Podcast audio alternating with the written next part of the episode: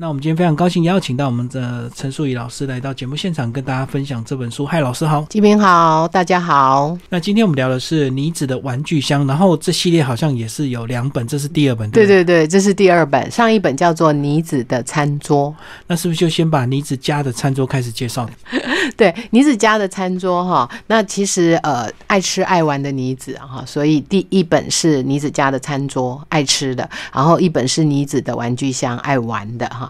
那妮子家的餐桌，呃，其实呃写的都是我家妮子，其实是我啦，呃，就是我，对。对对对，我的昵称，呃，因为呃我是客家人啊，所以我的名字那个陈素仪的仪啊，用客家话来讲的话，呃，它是鼻音比较重，所以我们后来就把它，我们家的人就把它变成了舌尖音啊，所以就叫我妮子。所以我就在这边写的妮子家其实就是我家。那因为客家人嘛，所以妮子家餐桌上面都是客家菜，又咸又酸 又又好吃的客家菜。那当然，其实写吃的是一个表面啦，里面写的其实是客家的生活、客家的人情，还有客家的一些呃心里头会让你暖暖的那种东西。那当时呃，其实最早的时候啊，写的叫做妮子家的食谱，那写了八篇。呃，像姜丝炒大肠啊，啊，是就常见的客家菜就对。虽然写的是客家菜，但是呢，呃，真的就是写呃，怎么讲，就是写。怎么做？如果你真的认真的按照那个文章的叙述，从头看到尾，你你可能真的也会做哦。那做的好不好吃再说了哈。那你真的也看过操作方法，怎样清洗猪肠，怎样切块，怎样下锅，调味料又是些什么？哎，那这样你听起来就是，那杜宇老师你不就是写食谱吗？怎么会跑到儿童散文去呢？那其实呃，有把小女子的生活放进来。对，所以呃，当时写的叫做女子家的食谱，写了。八篇食谱，那他参加那个陈国正儿童文学散文奖得到首奖啊，所以呃虽然得了首奖，有拿到奖金，但是没有出版。那后来，因为他字数也不够多，对，后来在《民生报》《民生报》的时候，就加了一些其他客家的生活记事，比方说银古董。什么叫古董？不是老东西哦，用客家话来讲叫古董，就是很有趣的意思。那有一点像呃客家人的嘉年华会，会有那个牛冲来冲去啊，也有那个漂亮的小姐在躲在蚌壳里面的那种，有点像嘉嘉年华会的彩街活动。都写这一些，加上，所以当时出的书名叫做《妮子家的事》。后来出了，时间很长喽。那过来过几年之后，《民生报》就把那个版权还给我之后，那我又加了一些篇章，就请国语日报出版，叫做《妮子家的餐桌》。那里面写的大概就是刚才说的，呃，有春夏秋冬四季，呃，有吃的，呃，有玩的，还有一些，也有一些比较感伤的事情了，就是整年的活动。在里面就是三十七道幸福滋味这样。对对对对，那后来没有叫做妮子家的食谱，是因为真的很怕把它呃书上架的时候被归类 归类到食谱去了。可是你如果真的看一下的话，或许真的也会做出一道客家菜，然后多做几次，可能就会就会蛮好吃的。就是那个步骤都有在上面了，有自己做的好不好吃就看。但是但是呃不是，我想这个就是一个文学创作者，呃我自己呃脸皮比较厚哈，文学创作者。厉害的地方，它不是像那个食谱这样一二三四步骤这样，我们是把它变成一篇文章啦。对。但是你在看这篇文章的时候，你除了会吃会做之外，你可以感受到一些人情。所以这一篇写的，说实话蛮过瘾的啊。然后呃，我觉得运气很好，就是风评还不错，读者们的反应也很好。所以后来就想说，嗯，既然你只这么爱吃，吃的已经写完了。也爱玩，那我们来写玩的。对，所以那时候就开始也是用散文的方式来，呃，写我小时候的玩具。而这些玩具大部分都是自制的玩具。那我想跟我一样成长的年代，上下年代的一些呃爸爸妈妈或者阿公阿妈们，可能也会很有共鸣啊。然后我觉得现在拿来跟我们的孩子们一起，因为它是自制的，这些材料也都还有，我们一起来自制玩具来玩一玩也蛮不错的。但是也跟妮子家的餐桌。都一样，虽然写的是玩具，可是其实写的还是人情，人和人之间的感情。我觉得这是重点。其实像这本书写的就是你只跟他同学互动的一个情形，不是只有对单纯介绍这个以前的童玩这样子。对对对，那以前因为那时候的一个环境呢，因为可能很多物资还很缺乏，所以小朋友要玩只能找自然物啦，对不管是捡石头或者是拿是树叶这样子来玩，这样。是没错是不。是呃，老师就来帮我们介绍一下这个呃，里面都是你过去小时候玩过的东西，对对，对不其实我我觉得这本书好好玩的一点就是，我觉得我们这个编辑小姐也很用心啊，她在每一篇文章后面啊，还稍微整理了一下这个玩具要现在要怎么做啊，然后玩法是什么，所以其实小朋友们看了自己也可以动动手、动动脑，自己 DIY 了。对对对，自己 DIY。好，那我觉得嗯，呃，刚才金明有提到一个蛮有趣的草毽子，对不对？对其实草毽子里面的草指的是紫花做浆草，不知道大家对于做浆草的了解有多少？我们平常说的做浆草开的是小黄花，呃，它有一点。匍匐的那种比较叶子很小，那我现在说的紫花做姜草，它其实是开紫色的花，然后它的叶子是单独，叶柄很长，然后上面有三块心形的叶片。如果是四片的话，它就是幸运草。对对对对对。那我们通常会把它拿来拔河。有没有？就是把它那个长长的呃叶柄厚的地方稍微撕掉，中间留下一根透明的那个丝，对不对？对然后我们一人拿一根，然后互相交缠一下，拉一下，看谁的断掉，谁的比较强。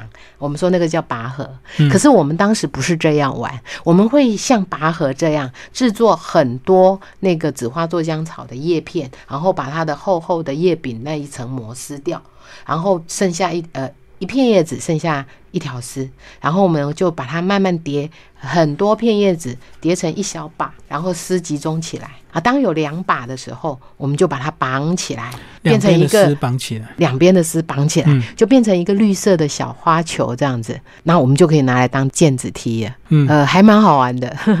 呃，如果只有单纯介绍草毽子，倒没有这么厉害。我觉得老师厉害的地方就是还带入这个当初这个毽子刚进来的时候是很贵的东西，那个鸡毛的毽子。对，所以那时候呢，哎，同学还舍不得让你玩，所以对只好自己做草毽子。是，就是呃，所以你看，在这样子的过程之下，我们就会有一些呃比较。比方说，那个鸡毛的毽子，呃，刚被引进，我们刚看到的时候是要去去买才有的。那在我的故事里面，是一个同学，他的哥哥是呃跑海的船员，所以他常常会给他带一些新鲜的玩具回来。舶来品带过来。，对，然后我们就看到哇，好漂亮的鸡毛毽子，但是因为是很宝贝的东西，所以我这个朋友这个同学舍不得拿来踢，就是怕踢坏了，怕鸡毛掉了这样。对，所以我们在里面有一句话，就是你子问的：毽子不能踢，还算毽子吗？嗯，所以有时候我们也希望孩子来思考一下。好啦，既然鸡毛毽子不能踢，那我们就去做草毽子来踢。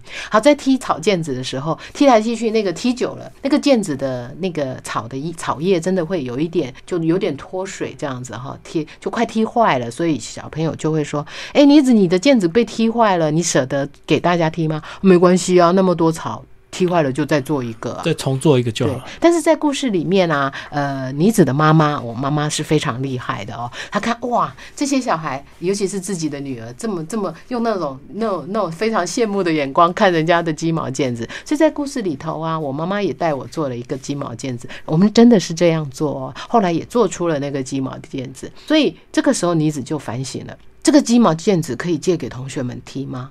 所以就是这个时候想到的，毽子不能踢，还算毽子吗？嗯所以最后还是有把鸡毛毽子拿出来踢。嗯嗯，对，所以其实呃，说是玩具，然后说是故事，那其实还蛮讨论一下呃一些想法、一些价值观的东西。就是有也有带入一些不一样的这个讨论，就是说，当你很珍贵的玩具到手之后，你舍不舍得拿出来借大家用，或者是是给大家玩，对对还是你要把它守在你的手心里这样子？嗯嗯嗯，当你愿意拿出来的时候，其实你的人际关系就会变化那。个分享就就就效果就出来。然后下次别人也会带他不一样的东西跟你分享，这样子。对对我们刚刚介绍是草毽子，那其实第二篇介绍是吹树叶笛子哦，这个就比较常常常看到大家在玩，可是，真的有办法吹出来的真的很不少。多，吹到你会觉得，我们真的吹过的人就会知道，哇，吹到那个两颊有没有都麻麻的，有时候还是没有吹出声音来。可是当你看到那个很会吹的哦，那个曲调啊，哇，真的超羡慕的。那个好像是那个舌头要稍微有点顶一下，对不对？我这个一定得承认，说老实话，我只吹得出那种嗯那个 B 一很。勉强的声音。对对对，就是呃一个直的单音出来，我一直都没有办法把它吹成像简单的一首歌出来。对对对，所以这个得自己先承认一下。而且好像还有固定的叶子，对不对？不是随便。可是听说有厉害的人呐、什么叶子都能对，可是我们通常会用的是榕树的比较多。对，对对对，那有一些厉害的人的话，他好像厚薄不同的时候，音质又不太一样哦。那里面呢还有一篇介绍，就用菜头来做这个做灯笼，做灯笼，这个我以前也没有遇到过。真的啊、你们以前是你们以前是有没有用那个都是用牛奶铝罐，对对对对，然后打洞打洞，其实这样子是就是我们最常拿来做的，然后。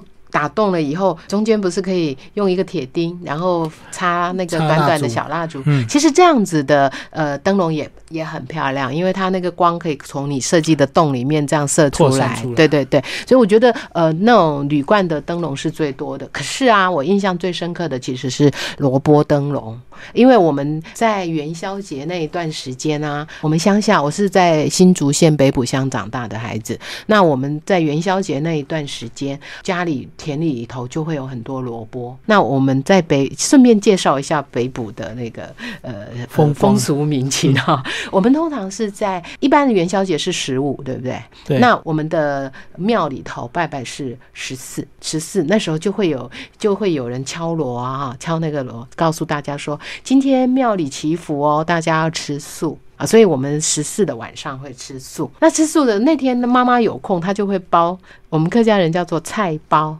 那然后有些地方叫猪笼板。我们菜包不是那个包子的菜包，那做起来就是椭圆形的，然后中间会捏一道起来，是呃，然后下面是用柚子叶铺着，啊、很香。那里面的馅就会有一些是呃有萝卜丝的。也有酸菜的，因为那个时候萝卜盛产。我刚才讲到吃素的原因，是因为妈妈在这个时候菜包都已经包好了，萝卜丝或酸菜都会炒肉丝啊，蒸好出来，好想吃哦。可是今天庙里祈福都要吃素，嗯 啊，就刚好讲到萝卜，就刚好想到这一个这一个吃，你看我多爱吃啊。然后因为那个时候萝卜盛产，然后元宵节不是大家都要提灯笼吗？那我也不知道是从谁开始的，我们大概都是大的传小的，就是哥哥姐姐传给弟弟妹妹。一，个教一个，嗯。对对，一个教一个，就是我们会去找那个很大的萝卜，然后萝卜通常你拔起来，它是主根嘛，那下面最下面还会有像尾巴一样的那条须嗯。啊，那一条根要留下来，因为那时候到时候提就抓着那个尾巴，是，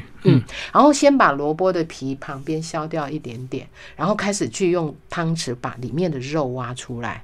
那这个时候，有些妈妈就会觉得，哦，你们很可惜。那因为我们包那个菜包不是会用到萝卜馅嘛，那挖出来的肉其实还是可以用，但是你挖的时候要很小心，如果太太用力的话，会把外面那一层萝卜皮挖破对，然后等到刮的差不多的时候，就会在那个叶柄那个头的部分，就也是放一根钉子进去，然后是插蜡烛的地方。那因为你刮得很薄，所以它就有灯笼透光的效果。除了萝卜之外啊，我的印象里面好像也有人会用地瓜，但是它比较小，而且皮没有萝卜那么好用，所以地瓜是比较少的，大部分还是用萝卜。所以我们的我们客家人叫菜头啦，等于就是把萝卜挖空就对了，对对但是皮要留着。是是是是是，那在故事里面，就因为那些男生来捣乱嘛，邻居的男生来捣乱，嗯所以女子挖的时候不小心就把那个皮给挖破了。那哥哥很厉害，就帮他想办法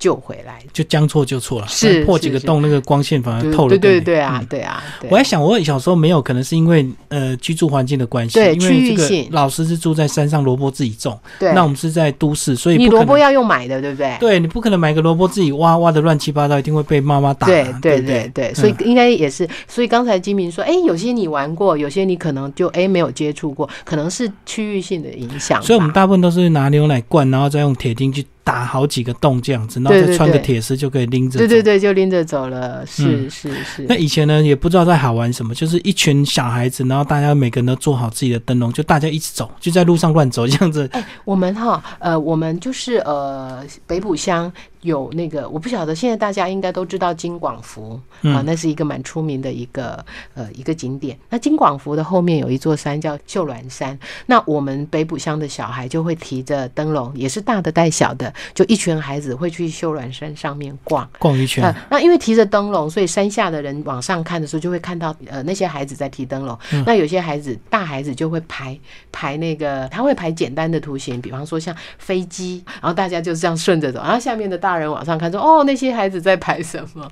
对啊，那时候也也就是会到秀兰山上去走一走。所以住在乡下也不错，至少还有山可以爬。嗯，对，都市的孩子就像你说的，可能就在街道上面，在街道，然后走，特别挑一些比较暗、没有路灯哦，才看得到你的这样走而已。对，这是唯一一点小小的乐趣。这样是也很不错了。那玻璃弹珠是从以前流行到现在，到现在这个还是有很多玻璃弹珠啊。是，那玩法都差不多啊，就是把弹珠打出去就你的，就是你的，是是是。然后在这个故事里面。就是很麻烦的，就是呃，有些很会打，然后呃，算你的就是你的小小的财产啊。有些很厉害，你看他口袋里面一大堆弹珠啊，有些就这么宝贝的弹珠，一下子就被人家打走了。所以有时候女子就想，嗯，我当裁判的时候呢，哎，我要稍微帮谁一下这样，所以也有一些他的小心思啦。所以这里面还有带入故事啊，就是这个结果很不巧的一个弹珠压在线中间，到底算圈内还是圈外？嗯，对啊，到底是，然后他们就会讨，谁叫你刚才把线画的那么粗啊？你不是说画的粗看的比较清楚，可是你画粗的就有这种问题呀？哎，所以在一些就是那种过程中的小事情啊，呃，我想孩子们看起来应该会蛮亲切的啦。对，这个是玻璃弹珠的一个玩法，这样子。所以其实是有十五篇，十五篇故事，十五种童玩就对。对对对对，十五种童玩里面，嗯，那然后呃，其实有个是纸飞机，因为大家都应该都都很熟悉的，我觉得很好玩的一件事情。就是呃，现在的孩子可能比较没有这样想象。我们那时候啊，作业簿是很重要的。作业簿写完之后啊，不是拿去资源再回收。作业簿写完之后，用处可多了。你可以拿来折纸船，也可以拿来包糖果。啊，在这里个故事里面是拿来折纸飞机。那好玩的是，呃，我们在下课在学校玩嘛，纸飞机折了之后就丢啊，飞机到处飞啊。那钟声一响，大家就冲着回去了。那个飞机都没有人去捡。那就变成了垃圾，对，老师就很生气哦。你们怎么可以随便把垃圾乱丢？那结果大家都不吭声，反正老师你也不知道那纸飞机是谁的，我又没有在上面写名字。结果老师竟然每一个飞机都知道是谁的。你知道你的老师为什么这么厉害吗？嗯，因为我们的纸飞机都是用作业簿折的嘛，作业簿上面都是我们写的字啊。那老师教了我们这么久，一看就知道这是谁的字，谁的笔记，所以老师就很清楚的知道这是谁丢的纸飞机，所以也蛮好玩的。所以这个小朋友自作聪明，以为这个飞机丢了就跑了。对啊，飞机里面都是你的，都是你的笔记啊，所以老师就很清楚的知道，警告我们说，你丢出去的自己一定要捡回来。然后我小时候最常玩的就是橡皮精神啊，这个玩跳高嘛，对不对？对对对对对，这也是呃，像我刚才说的小小的遗憾之一。怎么说呢？我们那个橡皮精神串成很长的，我觉得很好的一点，它蛮有弹性，不太容易受伤，这也蛮好的。然后我们先是最低那一关是用脚踩在脚底下嘛，嗯，再来就是膝盖慢慢变高。对，慢慢变高，变到头顶以后，最高的一个就是用手伸直放最高。对，那这个时候要怎么过才能够把那个呃橡皮筋绳压下来，然后大家通过这一关呢？所以他们那个就叫做呃侧翻，呃我们客家话叫做打攀叉。我不太清楚闽南话怎么讲，这个就是我一直都学不来的。我不知道为什么哎，我一直到现在，后来到念书的时候，体育课老师会有前滚翻、后滚翻，老师也教侧翻。哎，我什么都很会玩，可是我侧翻就是翻不过。所以每次玩橡皮筋绳的时候，我就到最后一关就会很哦，都要拜托别人呃，就是救我过去哦。他们用侧翻的方式把橡皮筋绳勾下来啊，然后把它压在地上，我们同一队的就可以过去。我最后很。羡慕人家会侧翻，我一直到后来完全就是没办法侧翻。